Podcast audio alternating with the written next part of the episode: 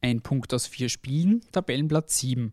Das neue Jahr hat für die Wiener Austria alles andere als optimal begonnen. Und jetzt ist auch noch der Trainer weg. Thorsten Fink wurde am vergangenen Wochenende entlassen. Grund genug also, um die Lage der Austria mit meinem Kollegen, Kuriersportredakteur Alexander Strecher, zu besprechen. Mein Name ist Stefan Berndl und ich begrüße euch bei der zwölften Episode des Kuriersport Podcasts.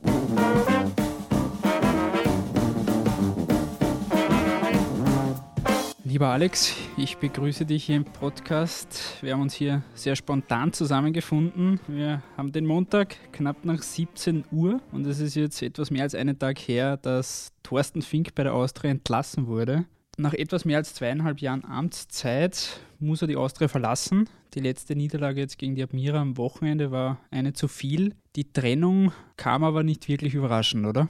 Nein, die, die Trennung war jetzt nicht sehr überraschend, weil einfach die Ergebnisse dann nicht gepasst haben und man hat auch irgendwie das Gefühl gehabt, also dass sich äh, vom Spielstil ähm, nicht viel ändert und auch das Auftreten der Mannschaft, äh, der Spieler war irgendwie, ja, man hat immer das Gefühl gehabt, die gegnerischen Mannschaften, Admira, Mattersburg und auch Lask, diese Spieler wollten einfach mehr den Sieg als die Austrianer und ich glaube, dass da das auch ein Hauptgrund war, warum die Verantwortlichen dann die Reißleine gezogen haben. War es deiner Ansicht nach generell die richtige Entscheidung, jetzt die Reißleine zu ziehen? Das ist eine gute Frage und es ist eine schwierige Antwort. Ich, wenn, dann hätte man schon vielleicht ein wenig früher äh, reagieren müssen. Äh, Im Winter haben sie gesprochen über, über Veränderungen im Stil und ähm, ja, irgendwie hat sich nicht wirklich äh, viel geändert und äh, jetzt ist man aber so weit schon von dem angestrebten Ziel äh, entfernt, dass es ganz, ganz, ganz schwer wird, wirklich noch einen Europacup-Platz zu erreichen. Also es sind aber auch äh, irgendwie ein paar Differenzen zwischen vor allem Fink und, und Markus Kretschmer irgendwie zutage getreten in Interviews, wo sich dann der Ton etwas verschärft hat und wo man schon gemerkt hat, also da, da gibt es irgendwelche Provokationen und das hat sich dann äh, etwas aufgeschaukelt und ja, hat sicherlich einen Teil dazu beigetragen. Wir haben ja erst vor knapp einem Monat vor dem Wiener Derby und dem Frühjahrsstart über Rapid und Austria gesprochen und auch über die Situation der Austria, wie sie jetzt in das Frühjahr gehen. Jetzt wenige Wochen später ist alles über den Haufen geworfen. Aus vier Spielen ist ein Punkt herausgekommen, der gerade gegen den Erzrivalen Rapid. Wie erklärst du dir diesen schlechten Start ins Jahr nach diesen vier Spielen? Äh, ja, nach dem Derby, wo die Austria nicht schlecht gespielt hat, war das dann doch erstaunlich, äh, die Art und Weise, wie sie dann zu Werke gegangen sind, nämlich völlig verunsichert, irgendwie ideenlos. Vor allem der Lask hat, hat sie nach Strich und Faden ausgespielt und sie haben keine Antwort gehabt. Also irgendwie die Gegenwehr hat äh, komplett gefehlt, irgendwie die Leidenschaft und, und, und das Feuer und man hat einfach gemerkt, dass, dass diese Mannschaft, viele Spieler einfach äh, nicht in, wirklich in Form sind und, und der Mannschaft irgendwie die Kompaktheit fehlt. Wie schon vorher angesprochen war Thorsten Fink jetzt etwas mehr als zweieinhalb Jahre als Trainer aktiv bei der Austria. Er ist im Sommer 2015 gekommen. Wie würdest du seine Amtszeit jetzt bilanzieren? Was hat sich in der Zeit, in der er im Amt war, wirklich, wirklich getan? Also unterm Strich würde ich sagen, war es jetzt durchaus äh, im Großen und Ganzen eine positive Zeit. Er, er hat grundsätzlich einmal eine klare Idee gehabt. Das war seine Idee, von der ist aber auch äh, eben nicht abgewichen, wo es vielleicht hin und wieder Zeit gewesen wäre, etwas Neues äh, oder nicht komplett Neues, aber etwas anderes zu probieren. Er hat einen Stil äh, gepflegt mit, einem, mit, mit Holzhauser Spielmacher, der sich die Bälle von weit hinten holt, dann über die Flanken mit, mit schnellen Spielern die Ergebnisse haben ihm lange recht gegeben. Er ist Zweiter und Dritter geworden. Zweimal waren wir in der Gruppenphase der Europa League. Dabei darf man nicht vergessen, dass beide Male sehr, sehr viel Glück dabei war, dass man das geschafft hat. Ja, und im Herbst äh, hat man eben wirklich viele Verletzte gehabt das hat man dann gemerkt, einfach mit der Doppelbelastung mit dem Europacup, dass die, die Alternativen ausgegangen sind und die Spieler auch im Kopf, glaube ich, einfach müde waren. Und aus dieser, dieser Spirale ist man irgendwie einfach nicht mehr herausgekommen. Also das, das letzte halbe Jahr war unterm Strich dann zum Vergessen. Wenn wir jetzt den Status quo hernehmen und die Amtszeit Thorsten Finks, wie hat er die Mannschaft und den Verein übernommen und wie hinterlässt er ihn nun? Wo liegen da die großen Unterschiede? Ja, die Unterschiede sind nicht so groß. Es ist ziemlich ähnlich. Er ist äh, gekommen, da war die Austria siebter und jetzt ist die Austria auch siebter. Also irgendwie schließt sich da ein Kreis und äh, eigentlich ist es schade, weil man hat, man hat durchaus äh, erfolgreich gearbeitet eine Zeit lang. Man, man hat Ziele erreicht, äh, egal wie und, und vielleicht auch mit Glück und, und äh, mit viel Bauchweh, aber man hat Ziele erreicht und es ist halt momentan extrem fatal, dass man ausgerechnet jetzt wenige Monate vor dem Umzug in die Generale Arena in das neue Zuhause, auf das man so stolz ist und wo man Europacup-Abende feiern will und wollte, dass man jetzt wahrscheinlich diesen Europacup-Platz nicht erreicht. Also im Prinzip äh, steht die Austria irgendwie wieder, wie beim Mensch ärgere dich nicht, zurück an den Start. Du hast es gerade angesprochen, dass es ziemlich unrealistisch ist, dieses Ziel jetzt wirklich noch zu erreichen. Es wird zwar weiterhin ausgegeben, dass dieser Europacup-Platz das große Ziel weiterhin ist, auch jetzt nach dem Trainerwechsel bzw. Trainerabschied von Thorsten Fink. Da fehlen aber bereits zwölf Punkte auf den Rivalen Rapid. Wie kann sich der Verein jetzt wirklich auch langfristig wieder erholen? Was ist nötig, damit da wieder ein wenig Stabilität reinkommt in das Ganze?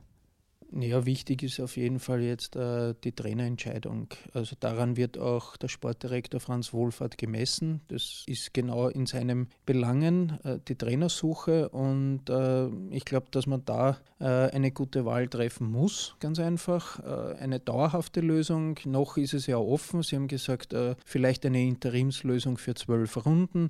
Vielleicht auch, wenn sich jetzt ergibt, jemanden, der darüber hinaus in Frage kommt. Ich weiß nicht, ob man da sich intern komplett einig ist oder ob man schaut, welche, welche Möglichkeiten tun sich jetzt in den Gesprächen auf. In diesen zwölf äh, verbleibenden Runden den Rückstand aufzuholen, ist, ist möglich, aber eher unwahrscheinlich, würde ich sagen. Und da braucht die Austria wirklich einen extremen Lauf. Also sie müssten jetzt wirklich fast alle Spiele gewinnen. Und wenn man die Austria jetzt gesehen hat, wie sie, wie sie zuletzt gespielt hat, dann, dann kann man eher nicht daran glauben.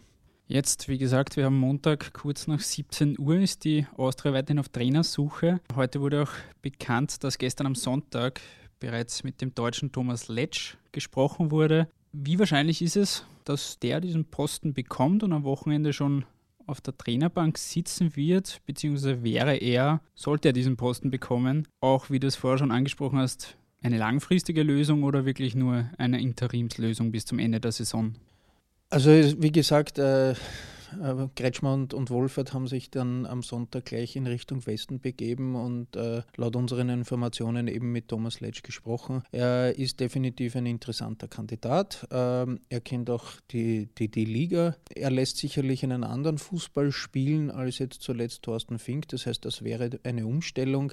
Wenn die, die Austria-Führung sagt, das ist aber künftig der Stil in Zukunft, den, den, den die Austria spielen soll, dann müsste, wenn dann man ihn auch dauerhaft als, als Lösung in Betracht ziehen. Also er hat ja noch einen Vertrag laufen bis 2020. Ich kann mir nicht vorstellen, dass er für zwölf Spiele einfach die Austria übernimmt. Äh, warum sollte er das tun? Dann würde er auf auf viel Geld verzichten. Also ich glaube, diesen Anspruch hat er selbst auch dass er dann darüber hinaus Austria-Trainer wird. Wie wahrscheinlich es ist, es ist momentan nicht wirklich abzuschätzen. Es kommt darauf an, ob man sich schnell einigt. Ähm, es gibt, es gibt sicherlich andere Möglichkeiten, andere Namen, die immer wieder genannt werden. Rashid Rachimov, es wäre auch ein Roman Melich eine Möglichkeit. Franz Wohlfahrt hält Stücke auf, auf Gregoritsch. Ähm, Im Aufsichtsrat, glaube ich, sind das nicht alle so. Also es ist recht spannend und äh, lassen wir uns einfach überraschen, wer dann gegen den WRC im Praterstadion sitzt. Es wird ein wenig wärmer angeblich. Du hast auch Franz Wohlfahrt jetzt bereits angesprochen. Der nächste Trainer, daran wird auch Franz Wohlfahrt gemessen werden. Was bedeutet das für ihn jetzt? Das bedeutet für ihn Druck ganz einfach. Sein Vertrag äh, ist verlängert worden vom Aufsichtsrat und ähm, ja, er, er ist äh, natürlich auch in Absprache mit dem Trainer, mit Thorsten Fink, für, den, für die Zusammenstellung des Kaders äh, verantwortlich. Ähm, der Kader ist grundsätzlich jetzt einmal nicht schlecht und, und sicherlich qualitativ gut genug äh, für einen Platz unter den ersten vier. Aber er ist nicht optimal zusammengestellt und da gibt es sicherlich da und dort äh, ein paar Probleme. Es gibt äh, Spieler, die ja aus verschiedenen Nationen kommen, manche können nicht Deutsch oder, oder ähm, ja nur Bruchstücke von Deutsch und die Kommunikation ist da extrem schwierig. Das merkt man einfach auch auf dem Platz. Dann fehlt der Austria wirklich ein Antreiber. Da ist jetzt Michael Madl zurückgekommen, der, der ein Antreiber ist, der einer ist auch der dirigiert und Kommandos gibt. Der ist aber erst vor kurzem eben gekommen. Und dann gibt es andere Spieler, die sich meiner Meinung nach auch irgendwie nicht richtig einschätzen können, die einfach glauben, sie sind besser als sie sind. Und dieser ganze Mix ist schwierig. Und äh, da ist es eigentlich auch Aufgabe des Sportdirektors, da A reinzufahren und, und Klarheit äh, Klartext zu sprechen und äh, auch in der künftigen Spielersuche ein bisschen äh, vielleicht äh, ein zweites und drittes Mal hinschauen. Dann lassen wir uns überraschen, wer jetzt tatsächlich in den nächsten Tagen als Trainer präsentiert wird und ob dieser nur eine Übergangslösung oder doch ein langfristiger Kandidat sein wird. Lieber Alex, vielen Dank fürs Dabeisein. Ich bedanke mich auch fürs Zuhören. Lasst uns doch gerne auch in den Kommentaren wissen, wer ihr glaubt, dass der neue Austria-Trainer wird oder ob die Austria überhaupt in dieser Saison diesen erhofften Turnaround noch schaffen wird. Wir hören uns beim nächsten Mal wieder.